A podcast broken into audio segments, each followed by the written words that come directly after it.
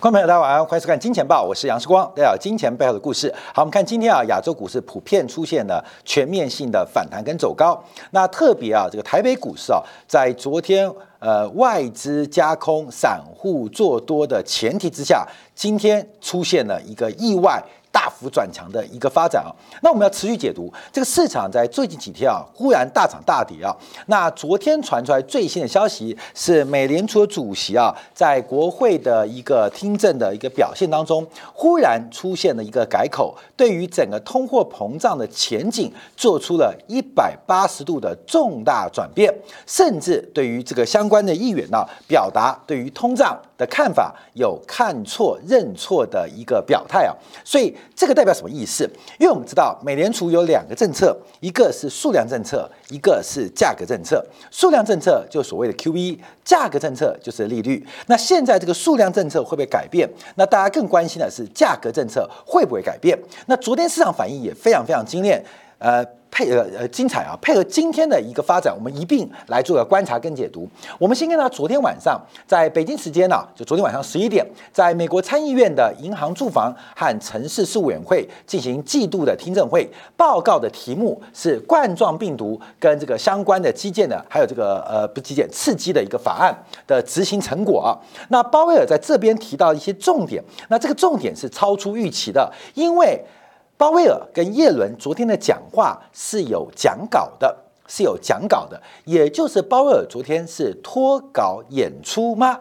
那他脱稿演出在什么地方？好，我们先提到这个鲍威尔表示啊，将加速撤回货币宽松的政策，为明年上半年这个加息打开大门。他的讲话显示出啊，美联储在决策方向出现巨大的根本性改变，从原来。关注充分就业，开始转向物价上涨任务，也就是过去这几周以来，我们一直用菲利普曲线来跟大家进行说明，到底呃通货膨胀、物价上涨跟充分就业跟失业率之间的关系程度。那这个的表态。代表他关注的程度出趋趋向了一个大幅转移的一个局面。那鲍威尔这次听证会啊，比今年甚至去年这几年啊，呃这几年任何时刻都更明确的表示出这个物价上涨的压力，所以也明确表达了是不是会加速缩表，而且对于利率政策、价格政策也会出现加速。那鲍尔提到，我们为了恢复啊之前疫情前那种良好的动力市场，需要价格稳定，而某种意义当中，这个持续高通胀的风险，对于这个劳动力市场的这个复苏出现了主要风险的影响，将会在十二月十四号跟十五号两天，这是美联储年底最后一次的利率决策会议进行一个讨论。所以鲍威尔的这个动作啊，是一个非常非常罕见的美联储主席的认错动作。他认为，对于通货膨胀的暂时论，暂时论。巨巨呃，表达了有巨大存在失误的可能啊，所以他也提到这个暂时性通胀啊，打到历史的这个呃灰烬当中啊，所以他的这个讲法跟转折是来的非常非常大。我们看一下市场昨天在他讲话的反应，因为鲍威尔脱稿演出啊，使得他对于整个物价暂时性上涨的一个延迟的修正，跟一个非常令大家意外的一个认错的变化。预测啊，使美元指数啊，从昨天瞬间出现了一个大幅度的急拉啊，瞬间大幅的嘎空，所以美元在昨天指数啊，这个美元指数昨天表现是非常非常强烈，一度攀升到来挑战前坡高点九十七的位置啊，所以我们看到在昨天晚上这个北京时间十一点半之后，我们看到整个全球市场。一片哗然，好，美元大幅走高。好，另外我们看黄金则出现崩跌的发展，因为在昨天的讲稿当中啊，包括了耶伦对于债务上限的呼吁啊，本来认为是一个相对鸽派的讲法，可是，在鲍尔讲完之后，使得整个黄金瞬间出现闪崩，从原来的一千八百零八跌到了一千七百七十。那除了美元黄金之外，我们看到原油市场也出现了一个短暂性的崩溃。那唯一唯一目前我们看到全球市场能够站回鲍威尔讲话的，最重要的就来自于来自于原油的变化，所以油价出现了一个快速走弱之后，在今天再度的转强，所以这给市场后续留下了一点变数跟波动。好，那我们就要仔细来分析啊，因为包括利率市场在过去几天啊出现几个比较大的波动，包括了像这个美联储啊，在上一次的利率决策会议提到了，那宣布要开始进行了 taper，也就是 QE 退场，但加不加息？加息是另外一件事情，使得利率市场出现一些波动。后来受到了这个。呃，新冠疫情的这个变毒啊，叫我没控病毒。现在他们说这个很难念，omicron 啊，就是我没控病毒，我没控病毒啊，这个新冠的新变毒啊，人吓人，使得整个债券市场利率急速的一个往下。那最近几天啊，其实债券价格走多，利率走走低，可是昨天的讲话又使得利率出现大幅度的弹升。所以这个一来一回之间，鲍威尔到底在做什么样的决策？我们要从另外一张图表做观察。我们这小编啊，从今年三月份以来啊。巴威尔的几次讲话来做一个关注，那很明显看到美国目前碰到的困难就是被民粹跟民意制度绑架。我们之前就提到，鲍威尔为了争取美联储主席的连任，出卖了美联储主席的灵魂呐。那他过去一连串啊，这今年以来讲话，包括三月二十三号，他提到通货膨胀只是暂行的、暂时的，并不会长久，并不会长久。到了四月二十八号，提到这个这是一次性的价格上涨，呃，对通胀只有暂时性影响。所以，假如物价预期突破百分之二，美联储有足够工具应对。是今年四月二十八号提到了，现在美国物价已经接近百分之六了，也没看到美联储有任何工具可以应对。完全没工具。今年四月十八号，那时候还提到，当通货膨胀预期突破百分之二之后，美联储会有足够的工具来应对。证明没有哈。那在六月十六号，就今年年中啊，他说啊，鲍威尔第一个他提到了不不提缩表，也不提加息。啊，不提加息。点阵图表示，美联储的官员一直要到后年二零二三年才有加息的动作。到了七月十二号提到，鲍威尔说，距离减码的条件还有一段路，而通货膨胀的进程将会呃这个停止，不会容许出现长期高通胀。到了八月三十号啊，全球央行年会啊，这个高通胀虽然令人担忧，但会被一些因素给冲淡，通胀只是暂时性的。那最关键的就是九月六号。这个拜登啊，在美国劳工节啊，呃，这个白宫传出要正式提名啊，美联储的下一任的主席。但当时啊，是认为鲍威尔连任的几率非常高。但后来杀出个程咬金嘛，就布雷纳德啊，后来就成为副主席啊。所以整个整个随着物价上涨过程当中，鲍威尔他的讲法依然继续的忍耐。到了这个 FOMC 会议之后，鲍威尔说十月份之后可能宣布 taper，但没有必要加速缩款，呃，这个缩减 QE，因为通胀是暂时的。好，到了十月十八号，传出鲍威尔啊，鲍威尔还有他们的炒股派啊，这个炒作股市跟投机的一个部位操作被揭露，使得几位包括分行的主席，包括了理事，只好宣布请辞，或是不追求连任动作。所以当时啊，鲍威尔的逆风非常非常大。这个很多政治上的一个呃台面上的角力啊，暗藏暗潮汹涌啊，使得鲍威尔他不得不做些妥协。到了十月三号，也提到这个目前啊，目前可能是要 taper，但仍然不是加息的时时刻了。到了十一月四号，那鲍威尔提到，现在面临对的是一个非典型的非普曲线，不存在。螺旋性的薪资上涨，而通膨胀会在明年第二季跟第三季回落。好，各位这个话就极为鸽派。到了十一月十六号，拜登说要准备提名新任的主席了。到十一月二十号，又拖了六天，正式提名。好，各位这一整年，这一整年，全球的物价、全球的就业环境、全球流动性，其实就鲍威尔为他的屁股在做决定。巴威尔能不能争取连任，能不能给拜登争取欢心，讨好拜登的欢心，基本上他就讲什么话。一直到被确认提名成功之后，忽然在提名之后第一次的正式对外讲法，他认为通胀。是不能持续了，通胀是不能忍受了。美联储将会开始进行各项的政策来进行一个讨论。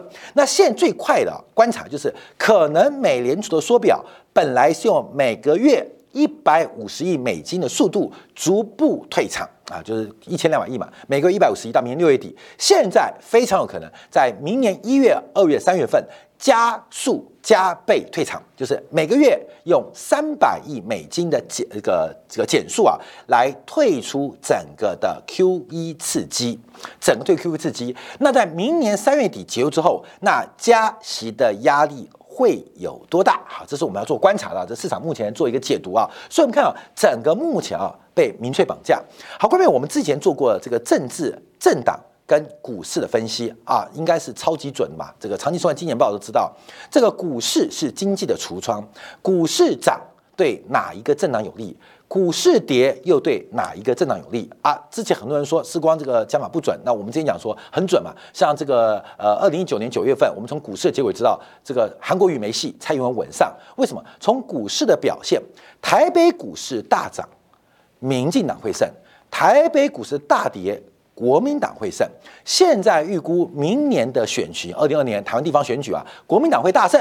你绝对大胜，那一定有背后市场的环境，而美国基本上也是如此啊。股市走高对于民主党有利，股市走低对于共和党有利。各位为什么？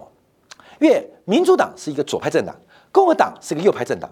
当股市走高的时候，不换寡换不均，你懂意思吗？所以左派政党抬头。当股市跌的时候，没有均不均的问题，换寡。没有钱可以分，所以右派政党容易执政。所以目前来讲，为什么鲍威尔过去这一年如此容忍容呃容忍啊这个通货膨胀发展，如此漠视充分就业的环境？主要原因是整个多头的环境跟架构对于拜登的执政。对于拜登二零二二年的选举会相对有利。虽然拜登的民调最近受到高通胀、高物价的影响，持续的走低，可是等到分配不均的环境，难道你要给川普呃代表的共和党再选上吗？好，过没有？基本上在投票的倾向跟决定那刹那的行为，基本上跟财富是换寡。还是换不居有密切关系。好，这个呃鲍威尔的意外的翻脸啊，使得市场一片的哗然。当天全球股市的反弹，除了台北股市之外，主要是打到了颈线或跌破颈线后的反弹。像我们昨天节目提到了，像香港股市、像韩国股市是破了颈线之后的一个反弹，破了颈线一个反弹。那另外。像这个呃，日本股市这是打到颈线，欧洲股市是打到颈线，在今天出现反弹，可后面的变化如何呢？我们就要慢慢看下去啊，看到没有？这个机会很大。第二个，我们看到。这个物价目前不断的往下传导。昨天美国公布了最新的这个 K Shiller 的房价指数啊，这个 K Shiller 是呃这个 Shiller 教授啊，这是诺贝尔经济学学奖的得主啊，跟长期啊这个跟标普啊进行合作啊，进行物价指数的一个统计跟一个呃采样跟公告。那九月份啊，这数据比较滞后，九月份。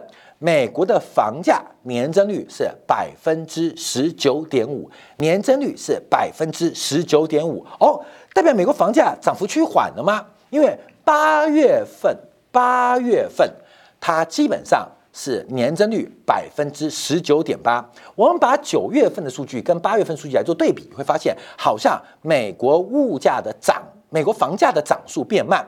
其实这就是原来美联储的观察。并不是涨速变慢，而是基期抬高。去年美国的房价是从七月份开始回暖，八月、九月开始起涨。啊，那时候股市已经涨翻天了。美国的房地产价格这一波的周期起点，严格来讲是去年的七月份，也就是八月、九月、十月份，它越涨越快。所以现在美国的房价计算年增率的基础开始碰到去年第四季的。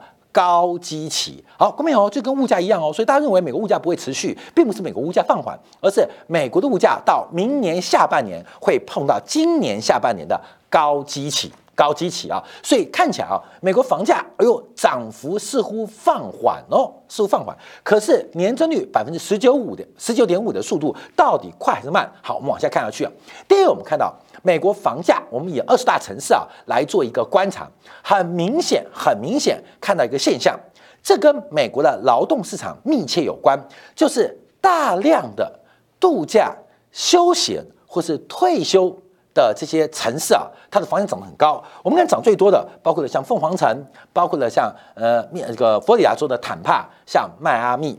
相反的，不管是金融繁荣或工业重镇的房价也是涨。但远远没有休闲型的房价走高，这也代表目前美国劳动市场出现很大的问题啊。其实昨天啊，日本总务省公布的一个数据啊，就是确认二零二零年日本人口普查的这个数字啊，昨天正式宣布确认。那日本的劳动人口就十五岁到六十四岁，正式跌破总人口的百分之六十，剩下。百分之五十九点五，就是日本人口的结构。昨天啊，这个日本总务省有做公布啊。其实美国也是这个状况哦。美国目前的就业环境，美国的失业率到底有没有到低点？其实从城市的涨跌看得很明显。现在涨的都是退休养老的城市，代表越来越多的人口或越来越多具有消费力跟生产力的人开始往休闲度假。跟退休发展相反的几个金融中心或工业中心，它的涨幅是比不过这些休闲城市的啊，关没有？这也是一个警讯。就像每一次啊，海南岛这个房价大涨。上海房价、深圳房价涨不动，看到没有？就代表房地产的投机来到了顶峰嘛。佛罗里达州每次也是美国房价的投机指标，所以目前我们看到整个投机之风啊，目前还在做加温。可是美国的房价不断的走高。开始做出什么影响？好，第一个我们看到这一波啊是全球资产价格泡沫最严重的时刻。我们不管从这个凤凰城、从坦帕、从迈阿密啊，跟美联储的资产负债表做对比，都可以看得清楚，这个完全是一个。货币效果，甚至叫做货币幻觉。名目资产的价格走高，其实跟货币的供给量、跟货币的流量有高度的正相关。所以，我们现在更观察的，为什么？为什么这个鲍威尔要进行一些改变？我们刚一开始啊，今天节目一开始破题有两个方向。现在提到的是 taper 要加快，可能把明年六月底要结束的作业，在明年三月底做完。那另外一个是利率政策，那美国什么时候加息？我们刚前面讲图啊，美国明年加息的几率可能已经要从两次变到三次，两次变到三次。鲍威尔不断的强调，昨天喽特别强调，失业率现在不重要，而是高物价是观察的重点，变成鹰派。那问题加息的考量是什么？退出数量性刺激是来自于高通胀的担心。那就业市场会决定。利率价格好，等一下讲回这个，我们先讲。我们今天小编做一张很棒的图啊，叫产出缺口曲线，就是目前美国是不是进入了一个完全就业的阶段？这会使得美国的货币政策有非常大错误已发生的一个空间，就是数量政策跟价格政策。数量政策现在是错的，说要加速缩表啊，加速退场啊，加速退场没有缩表，只是加速减少刺激。加速减少刺激，那另外就是什么时候缩表，什么时候进加息，那这时候就跟就业率环境有关。那就业环境，第一个看失业率，第二个是观察劳动参与率。所以我刚刚提到，从日本总务省昨天公布的资料，美国的劳动参与率可能上不来哦，也就是美国的失业率可能已经要接近。最低，也就是完全就业的环境。那这时候会碰到一个什么样的现象啊？就是我们今天小编做出一个叫产出缺口曲线。那红色这条线代表代表这个应该叫做呃潜在的产出能力啊，代表一个工业或报说不是不是工业制造业服务业它真实的产出能力。那另外一个这个黄色线叫实质产出的曲线。那基本上经济就是有循环嘛。经济是有循环的，有时候说呃衰退，有时候增长。像这边啊，就是衰退，关没有？因为实质产出、潜在产出是增加的，可是黄色这条线它可能背离，所以这边啊可能就要需要货币刺激，就是逆周期刺激。那实质产出会不会超过潜在产出？这就会引发过热。就我们这几天提到的这个菲路比曲线，从原一个负斜率变成一个垂直线。垂直线，任何的刺激只会产生物价的空转。现在美国最大的问题在于物价失控，它可能是一个结果，不是一个原因。所以，我们先回来讲这张图。好，观众们，我们看一下这个啊，就是目前看房价，因为从美国的 CPI 或 PCE 的计算方式啊，目前美国消费者物价指数调查当中，居住成本上升的一个趋势才刚刚开始。所以，为什么鲍威尔在昨天的这个参议院的听证会认错？因为美国资产价格所引发的这个生活成本的走高开始发酵。开始出现变化了，所以光是明年下半年，美国居住成本提高，就会产生成为美国消费者物价压力的最大推手，最大推手。再加上 OPEC Plus 不愿意跟美国合作做增产，那美国有多少的战备库存可以拿来进行抛售？再加上我们前几天做到的啊，李道奎有有解释一个黑犀牛。呃，一个灰天黑天鹅，三个灰犀牛，结构性跟制度性通胀基本上也已经来袭了。所以，美国的物价会不会失控？现在是鲍威尔啊开始做一个担心的局面。可是无巧不巧的是，目前美国经济即将出现一个很重要转折，就是美国目前可能已经错过了最佳的加息时刻。从就业环境。从整个物价上涨都看到，美国实质的产出跟需求远远超过这个潜在的产出跟需求，也就是该加息、该退场的时间点，在这一段已经错过了。在美国经济周期即将往下的时刻，开始进行一个缩表跟加息，会不会引发非常恐慌的？停滞性的物价膨胀。怎么说呢？我们先从第一个角度做观察。昨天美国公布了一个这个采购经理指数啊，叫芝加哥采购经理指数。为什么看芝加哥 PMI 啊？因为等一下我们节目播完之后，马上就要公布的是美国 ISM 的制造业的 PMI 啊，这是个领先指标。那过去他们是高度的正相关。那芝加哥的采购经理指数主要是针对芝加哥地区附近的大概两百位的企业啊进行一个问卷调查。那 ISM 是基本上是针对全国四百位的这个样本当中的企业来进行调查。那因为它的重要性是。它它比 ISM 这个采购经理指数早一天公告，所以它具有一个领先指标发展。那不管它领不领先，我们都可以看到，美国目前从制造业、从库存的数据做观察，都已经见到了顶点，开始出现一个向下的转折。后面你看这张图，可以看到这个景气是有周期的，就像刚刚讲的实质产出跟潜在中储关系，它是有周期的。像这边就是实质产出。低于潜在产出，这边就是实质产出低于潜在产出，这边就是实质产出低于潜在产出。那相反的，这边就是实质产出高于潜在产出，这边、这边、这边，包括现在就是实质产出高于潜在产出的时刻。所以基本上，货币政策跟财政政策应该要进行逆周期的安排跟投放。